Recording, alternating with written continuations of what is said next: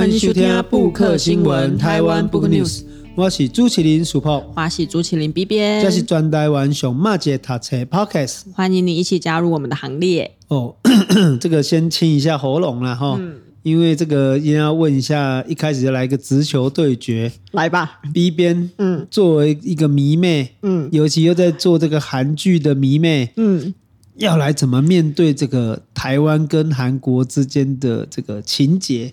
还是心结被共结吧。欢迎万喜台湾人，哇，新喜台湾人，戏码喜台湾人。哦，这这个就是一个这个这个这个哈韩是工作，对，哈韩是兴趣，挺台是我的意识形态，是我的灵魂。哦，对，但是我觉得不可否认的啦，无论遇到什么事情，台韩真的很常被放在一起讲，这奇怪呢。嗯，你讲。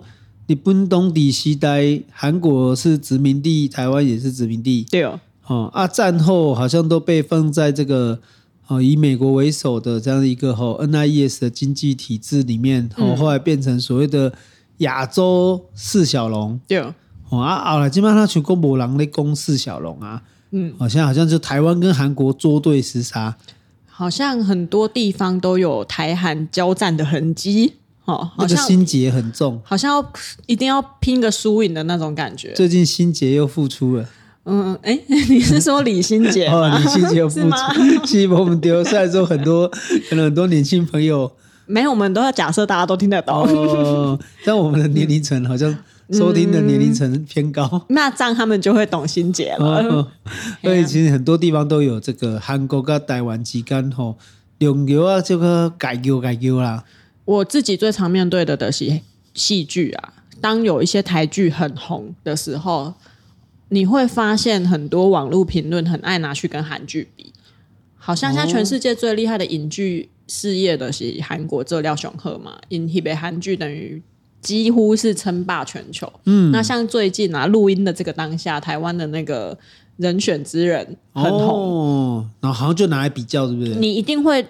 看到有人拿来比较，啊，跟哪一出做比较？不一定。可是那个拍摄，比如说像之前有一些台剧在 Netflix 上架的时候，或者是在一些比较大平台上架的时候，一定会有影评或者是一些网络上的心得拿来说啊，我干嘛韩剧看喝垮啊？喜功啊，哪一个韩剧拍得很好的时候，就会有人说啊，为什么台湾都拍不出这种戏剧啊？真的拍出来的时候，又要拿出来跟韩国比，我会觉得台湾人很奇怪。就是讲无你就一直爱啊，有你嘛一直爱，对，对不？啊，到底是要爱啥？无的时阵爱讲啊，台湾拢翕不出来啊，翕出来时阵都讲啊，翕料不好，没有韩剧那么好啊，拍的真的比韩剧好了，又在说啊，这个又只有台湾人看得懂啊，这个选举只有台湾人看得懂。我想说，啊，那你们要怎样？你们要怎样？那如果你那么喜欢韩剧，你就去看韩剧就好了。哎、欸，你讲这样子会不会流失你的群众？不是真的，因为我觉得喜欢台剧的人他。你就看台剧嘛，你喜欢韩剧你就看韩剧啊，对不对？哦、一定没有这两个一定要拿来比较，因为文化就有差异，而且制作的规模也有差异。那为什么一定要拿来比较呢？不过另外来讲哈，其实在韩剧上尤其不应该这样比较，但是在棒球上好像就要比较，嗯、一定要比较。而且我跟你讲，我永远都是帮台湾队加油的，哦、一定要赢韩国，好想赢韩国，很想赢韩国。唯一不爽的就是我们的棒球比赛永远都是用中华台北报名。哦，为什么不能用台湾？对，对，每次我都喊不出来，就是在那 Chinese Taipei 的时候，我就啊，我就来干啥？你知道我刚一刚去刚传我家去假崩，给我儿子忽然讲这个吃饭前呢、啊，嗯，他忽然唱三民主义，想那一一读册舞爱唱国歌吗？读册尬国歌呢啦，我告让人家觉得很 O R Z，你知道吗？而且还有就是，好像我们那时候去看一个展览，那个那个展览，这个就是有很多那个抱枕，然后是有点像这是国旗，别的国家国旗，然后还没有中华民国的国旗哦。突然我我儿子才两岁，忽然说：“我爱我的国旗，我爱我的国家。”中华民国，他用字正腔圆的方式说嘛，就是这种。我我靠，这傻小？他的幼稚园爸爸要不要去关心一下？我就很想跟他说啊，这个你长大就会懂了。啊，这样子就像很多人啊，每次国际赛的时候，很多人会说啊，听台湾，听台湾，然后后面的那个表情符号还是放中华民国国旗，因为你任何一只手机你打台湾，它就会自动跳那个中华民国国旗出来。我都好不爽哦，我都觉得我真的用不下去哎。不要说每次赢球就中华队，输球就台湾队，这个就更人家觉得有点哦，有点真的愤怒。对，那好，我们为什么会从台韩情节讲？好，总之棒球赛也常常会遇到嘛，对不对？啊、汽车也是啊，哦、像我买汽车的时候，我爸就一直跟我明示暗示说，叫我绝对不可以买韩国车。为什么啊？那叫你要买什么？玉龙哦？没有买什么都可以啊，就是不能买现代。对，要不能买 Kia。哦可是现在现代跟 Kia 的车又很多哎、欸，满满街跑，就也是蛮进步的啊。对啊，对不对？但是我觉得就是有个心结啊，好，不要买韩国家电。嗯、对我爸之前我买 Samsung 手机的时候在那边生气，但他还是、哦、他还是掏钱的。哦、我说我要那一只，然后是 Samsung 的，我第一只智慧型手机是 Samsung 的，他好像有点不爽，但是他还是掏钱了。所以这个就是情心结啊。对哦。情节跟心结啊，好像一定要比个输赢，或者是有些人就是我就是不要用韩国的，我就是不要任何跟韩国相关的，他们都会生气。所以都有共丢嘛，嗯、今天的主题就神送啊，嗯、对不对？是、嗯、神送跟台积电在半导体上面的冲突。嘿啊，有有些观众听到这就想说，哎啊，你们不是前几集已经讲过了？半导体、啊、就是因为有一个晶片小白，就是什么都不懂，所以我们就想说，是不是再跟大家介绍一下另外一本晶片书啊？想说让大家可以知道一下，到底我们刚刚上次介绍那一本《晶片战争》，然后这次介绍这一本，两个有什么样的补充？好，我们今天要介绍的这一本书呢，书名叫做《半导体：逗号下一个剧本》。好，那根据诶、我们上应该是上上上好几个礼拜前介绍的晶片战争，哦，那前面那一本是比较偏向历史啊，整个晶片产业的。书写，那这一本的话呢，就是真的是给小白看的，因为它的副标题很过分，它副标题写“文科生也能秒懂，入门变内行”，好像只要我们看懂了那个东西就会很简单，我觉得有点鄙视我。等于是看不起你呢？对、啊，理解文科生，对我这个文科生好像不值得懂半导体一样。哦，但是呢，打开之后还是觉得有点难啦。我这要跟大家承认，我给你看耍我嘛，刚刚讲这不叫你简单，你知道不？真的，哦，即使是。一个文科生的看这本册啊，还是有点辛苦。嘿，基本册呢，为什么我们会从台韩开始讲？就是因为基本册作家是韩国人啊，你就觉得啊，哇，德特亚韩国啊，我们就已经在跟他们竞争了。我还要看一本韩国人写的半导体的书，没有前面导读就有请了两个人写推荐序，一种咖喱贡，我们要知己知彼。我们要了解韩国的半导体到底是怎样的发展，跟他们自己人如何预测这个半导体的未来，我们才能知道说，那台积电要往哪里走，我们的半导体产业要往哪里走。好，所以基本册我也是一开始以为是欧美写的半导体的书，但后来翻开，哎，是韩国人写，而且是韩国那边一个专业的，他在一个韩国生产技术研究院。担任的是半导体与封装材料的研究员，好，然后同时也是一个 YouTuber，他经营了一个 SOD 的科学频道，订阅人数有六十万人，所以你就知道韩国人对半导体有多执着。光一个这个科学的研究员开的频道，我怎么想都觉得不会太简单。科普哎，科普频道，而且是学术人员开的，居然有六十万人追踪。除非他真的讲的超有趣，对，那他书里面我是看不出来是有到超有趣的，那作为迷妹的，的你，是不是应该找一个机会去看一下，还是讲给咱了解一下，讲到底以这个这部用韩语来讲，到底简不简单？我我来看一下这这部话，或者是如果有听众听到这里，也可以打开他的节目看看到底，因为台湾好像没有这样的 YouTuber 哎、欸，没有老高。老高算是我们台湾的 YouTuber 吗？很红，但是有点圈圈叉叉。而且老高，老高，老高可以讲的东西太多了，而且他不是半导体的专业。然后呢，这本书刚刚有讲了，他说文科生可以秒懂，但。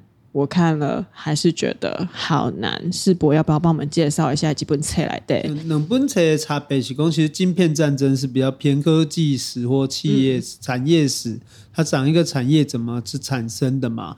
那这一本书其实它比较不一样，是其实它真的是呃蛮仔细的去描述这个晶片到底制成怎么样，这个晶片后来面对什么样的困境，采取什么方法。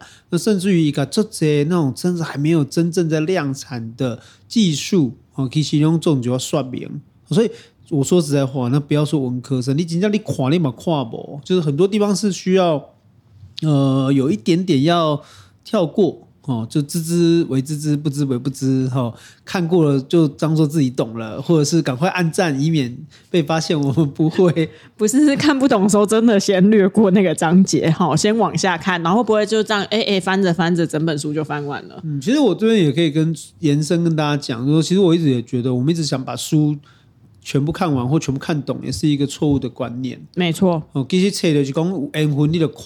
跨界一定要跨，跨刷的跨刷。啊，那金正公这个时候就是有不喜欢、不懂的地方，其实跳过。那如果真的看不完，那也就算了，因为其实你应该把你的时间花在更重要的地方上面。那这本书其实里面有几个不同的章节，至少在第一个章节，它说明这个半导体的研发历史，然后跟主要功能，然后还有它最新的研究。第二章。他会介绍就是最热门的半导体技术啊，那其实这个就是呃，我一直觉得最困难的地方，因为我都不太知道他讲的意思是什么。就如同他讲说，哎，我把一些晶片叠在一起，然后中间打个洞，然后放入这个比较容易导电的材质。哎，他讲的很简单呢。哎，那我们之前不就知道那个晶片超小，它中间还要打个洞，我又完全无法想象它是怎么一个状态。直接供图要拱啊，又不是凤梨中间有一个洞，对啊，把凤梨心挖出来。对啊，所以我就觉得说，哎，好像没有他。这个代志不是讲人讲的这么简单呐、啊哦，就是说像他讲的那么简单，那真的可以吗？所以第三章它其实说明的是半导体跟能源相关的内容，比如说啊，不只是处理数据，还有有效的使用能源，甚至负责制造能源等等。那第四章就会讲一些科科幻情节啦，或讲一些不同的面向。所以这个种种的一个描述，其实对我们来说都是一个好像蛮意料之外，或者是说不可那么简单想象的事情。好，最后其实会谈的就是这样子，说未来到底科幻世界会长什么样。所以我觉得，呃，这本书可以说是一种进阶。哦，如果说你真的很想要了解半导体，我觉得你可以读这本书。而且我觉得这本书等一下我们会再谈一下哦，它还有一个我觉得蛮好的功能，那么等一下会说。所以，嗯、呃，回到这个里面提到的，其实他这本书前面就有提到一个蛮好的观念，嗯，哦，他说牛津大学有个索托伊教授，他说，而这个世界上的数据有百分之九十都是在近五年内才出现的，现在每两天所产生的数据量。就等于人类文明开始时到两千零三年之间的数据总量，冷钢定义冷清泥啦，大概是这样。两天产生的数据总量，大概等于过去两千年的总和。那我们人类需要那么多数据吗？或者是需要那么多资讯吗？嗯，你感觉嘞？哇，这最近在苏克西，我们是不是制造太多东西了？就是实际上的物品。好像很多东西是被浪费掉的。那以这个数据，这个看不到的东西来讲，刚刚毛赶快呢？嗯啊，我觉得这好反智哦。真的吗？这种说法真的很反智哎。怎么说？完全不正统哎。哈？对啊，我觉得这个数据是有它这个说法是有道理的，因为我觉得世界是一个现实，然后现实是一种存在。嗯，不过记得存在，它需要一种剖析的角度，你会得到更接近事实的可能性。譬如讲，咱较早看球，嗯、对无？你有看棒球，你知影嘛？我知。较较较早看投手，你会看什么？帅不帅？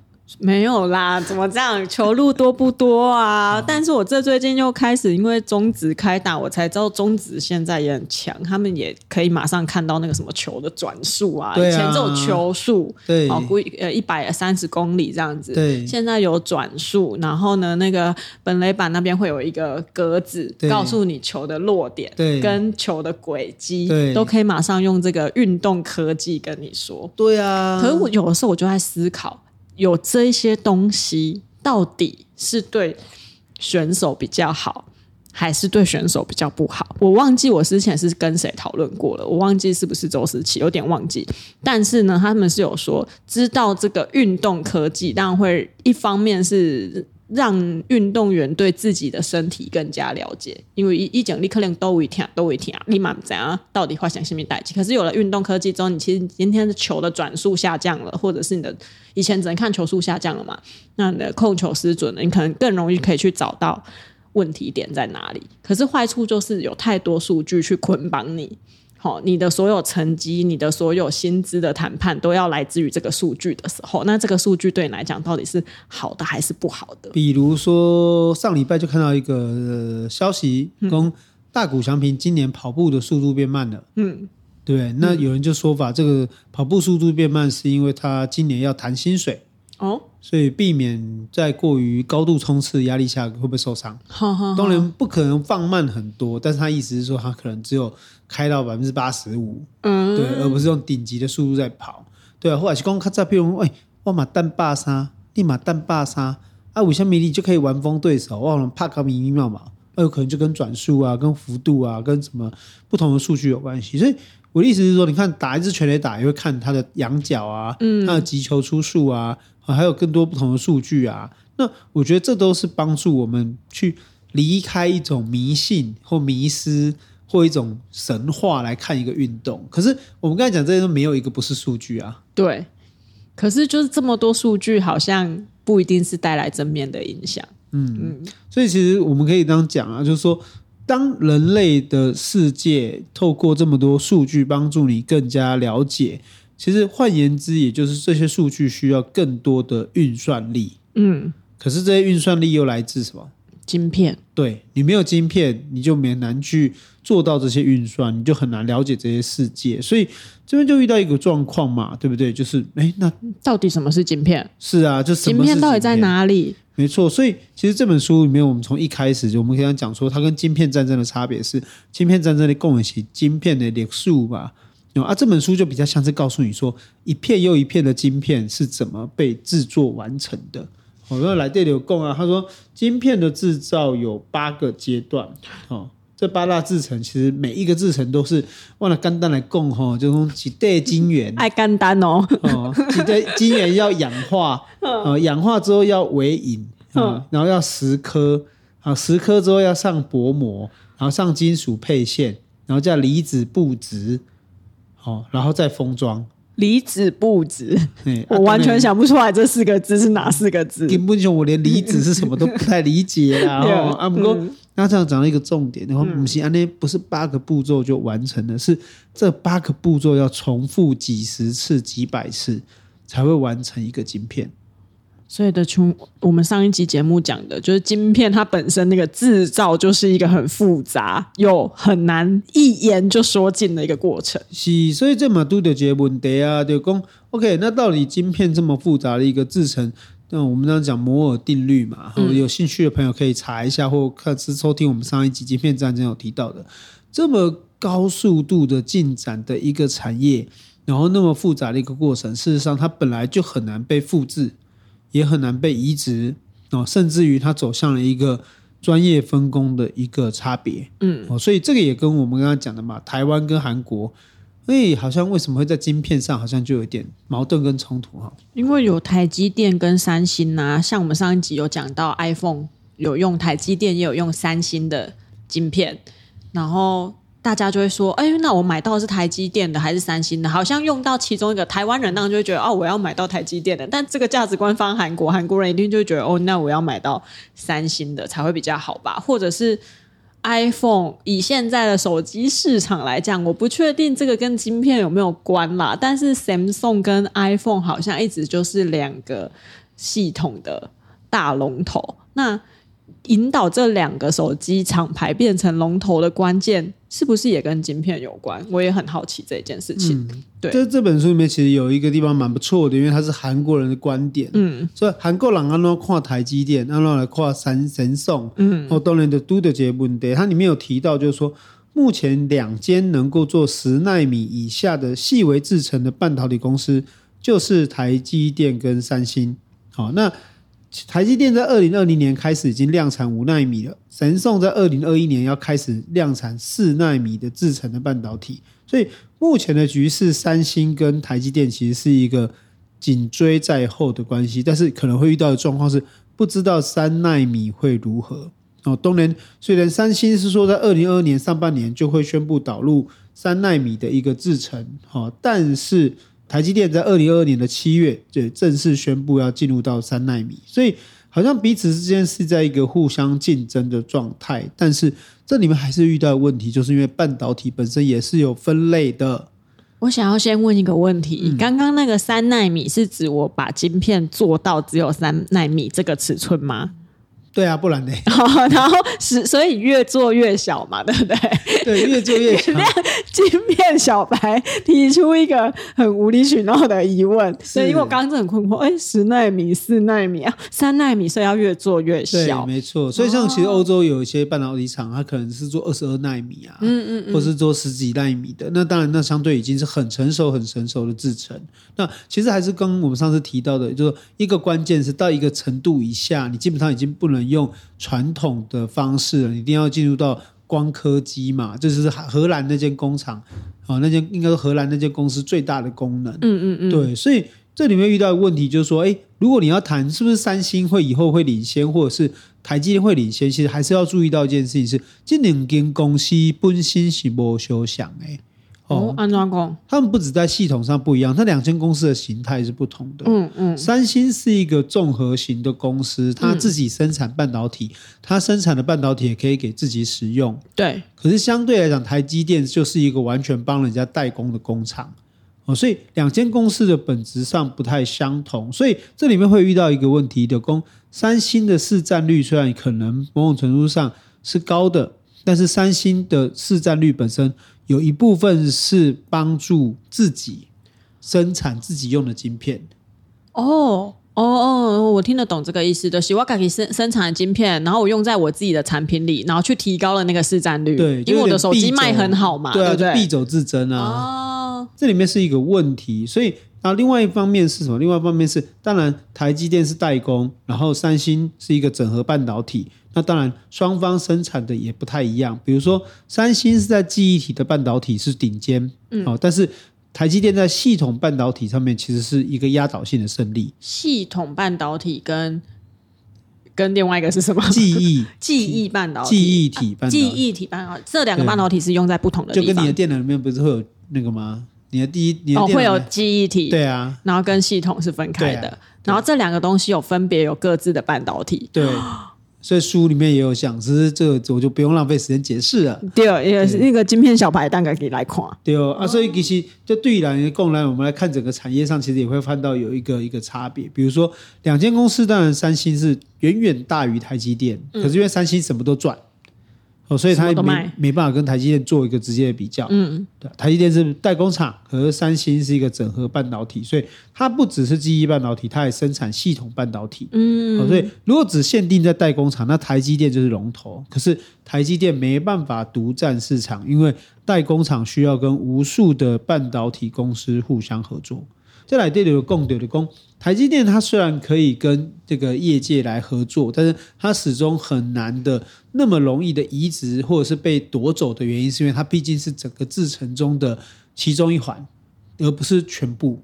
好，所以三星反而它很有可能会整个移开、移植，或者是整个被被拔走原因，是因为它是一个相对完整的一个公司。所以它等一下，它相对完整反而容易被拔走，为什么？因为我可以从生产晶片，嗯、然后到使用晶片、应用晶片，嗯、然后最后做成一个产品，嗯、都在我三星中间完成啊。所以，如果三星今天要离开韩国，然后把整个移去美国，它是可以这么做的啊。哦，如果三星哪一天看这个政府国家不爽。当然，这个几率很低。这对低几率很低，但是哦，我懂，那是整个产业移植到别的国家的这个可能性跟可行性也会变得比较高。对，但是台积电可能会遇到一个问题是，光你要移去嗯这个美国好了，嗯嗯、那你可能就要面对一个问题，你是失去了台湾的这个劳动力，可是你的企业的竞争力可能也跟这个劳动力是息息相关的，嗯、或者说。台积电可能背叛美国这个所谓的台积电的这个呃，应该说晶片产业的联盟，然后就跑去依附中国吗？这个有可能出现一个直接状况，就是我就我就是不要让荷兰的光刻机再帮你维修，然后再帮你这个提供设备，那里的都打啊，嗯，因为你只要回去看那个晶片战争里面描述的那个光刻机的这个生产。就是说，怎么制作这个光刻机的制成，乃至于这个光刻机是怎么把东西刻在晶片上，你就会觉得这个真的已经超越文科生的理解了。没有办法，文科生无法理解。对，所以这里面才会遇到一个观点，就是说，台积电跟三星，或者是台湾跟韩国之间，事实上，透过韩国人的观点，你也可以理解到，哦，原来国际是这样看台积电。哦，那这个产业确实也是台湾的之光。哦，不过我咧讲啊，讲基本册讲实在看是足忝的。不过吼，台湾嘛，需要有一本像这种册。台湾应该也要有台湾人写的半导体的书。啊，不过咱目前在整个这个产业界或者是整个研究圈，好像没有这样的人。因为这两个当初车应该也是跟他的那个 YouTuber 的身份很有关联啦。就最近是这个这个美华嘛，哦，徐美华写了很多关于当初防止晶片设计被这个中国哦这个收购并购，然后乃至于最近的一些晶片发展。但是我是觉得这才是一个重点，因为。了解产业还是有个好处，因为你得了讲啊，为什么有六十万？因为韩国的股民都在看这个先生拍的 YouTube 啊。哦，讲的嘛是，啊，不过伊车头前都有想下，他就说这个只是他作为一个研究人员的见解，没有办法当做你投资的标的。因为讲那安内为，如果以大家股民的这种想法的话，安内每个研究员都发大财了。我觉得这个是他的一种，就是为了自己的安全 所写的，是不是？与太贼狼那么一个阿贝多几根贝多几根股票在探级，对不对？那、嗯啊、他也怕报错名牌，哦，对。但是回过头来是这样，了解一个产业，其实才能够知道要怎么去做投资，然后也才能够知道。为什么这只股票在未来是可能可以期待的，或者是未来是有风险的？像我现在就很后悔，从妹妹点点的讲啊，我那五年前开始买台积电，我起码的探我这几年。可是五年前的我们，或十年前的我们，根本就还不熟悉台积电。就算你手手上有一点小钱，你也呃有一点大钱，有一点小钱，你都不会拿去买。哦，阿起码的学会，所以起码呢，看到这本车为。对，当一杯三星吗？不止啊，不会买三星，那你可能会去了解的是，比如说下一个阶段，比如说晶片的产业，嗯，它下一步可能应用在哪里？哦，我在最近听这个其他节目嘛，嗯、就学到啊，他说，那你看到、哦、这个晶片发展或是 AI 发展，那蓬勃发展下，那晶片的肉已经被吃完了，那有的人敏感度高的，他甚至会去想啊，当有人要换去就换换机壳，那连电源。Power 这样的一个冷门的工厂，都有可能会因此受惠啊。所以，其实我觉得回过头来，其实是了解产业的好处，其实是帮助我们去理解世界发展的趋势。那了解世界发展趋势，当然对于你的投资或对于你对未来的某些判断，我觉得也是会有帮助。那那综合起来共，其实作者都有共点，因为半导体其实跟我们息息相关，但是我们看不到它。但他又把这一个刚介绍目次的时候，也有知道说，其实半导体运用在非常多的地方，不只是有手机。所以，当我们了解到半导体可以运用在哪里的时候，我们在投资或者是购买股票上，也可以更能理解，我可以去买。半导体以外，有哪一些公司有可能是有发展性的？是是，哦、或者说相关产业啊？嗯嗯嗯，对。所以今天也趁着这个节目，跟大家继续介绍，就是从晶片战争所延伸下来的另外一本著作。好，从韩国人的观点来看整个半导体的发展。不过，也要趁这个机会要跟大家讲一下，就是布克新闻今年开始也会来举办一些实体活动，原因就是我不小心被推坑，开了一间咖啡店在台北。在哪里？世博要不要介绍一下？哦，在台电大楼走过来，当然这样讲有点害羞。嗯，他就在一间宾馆叫克莱斯勒的对面。哦、但如果再讲正常一点，是在一间 Seven Eleven 的楼上二楼哦，一个咖啡店。我们可能陆续也会开一些相关的译文活动或译文讲座。世博，你不讲上重要的在咖啡厅的名称叫做虾米呢？名字叫做思想森林，好，思考的思，分享的享。哦，对，我们希望是有书课啊、混用啊这样的一个地方，让大家可以在这边好有思想，也有行动。那当然还有一个重要的差异，就是我跟 B 边要准备各自单飞了啦。对，我们要单飞不解散。没错，没错，因为我们也接下来也会个别的跟一些不同的作家有一些不同的录音跟不同的节目，所以未来这个不可新闻应该会越来越活泼，然后也会有一些不同的面貌，请大家这个可以期待啦。哦，如果听腻的话，听力的话，就有一些来宾来了，会可能会更好听。好啊，另外是如果想要了解思想森林有什么实体活动的话，也可以去追踪你们的 Facebook 哈。哦，对，可以追踪我们的粉专。对，Facebook 上面就会有写说，哎，这个哪一个周末或哪一个周间晚上可能有一些实体的活动。那因为这边空间很大哦，餐点也很不错，所以就推荐给大家可以来来。或是看看那个 B 边的 IG，或有时候也是会帮我们宣传。有有有，也是。是在线动发过好几次哦。上个礼拜录完音，也是在这里听了一下那个上个礼拜那个活动，也很有趣。音乐讲座，音乐讲座那个很棒，音乐也很好听。对啊，所以如果后续还有什么意见哦，或者想推荐什么书籍，甚至于你想要见到哪一位，听到了哈，嗯、听到哪一个作家哦，来我们节目聊聊，都可以到 IG 或者写信给我们。我们的 IG 是台湾 Book News，我们的信箱也是台湾 Book News 小老鼠 gmail.com。嗯，我们感谢大家的收听，希望两个晶片小白这个讲起来不要太拉惨了哈。感谢大家，我好像没有比较进步，感谢大家喽，拜拜，拜拜。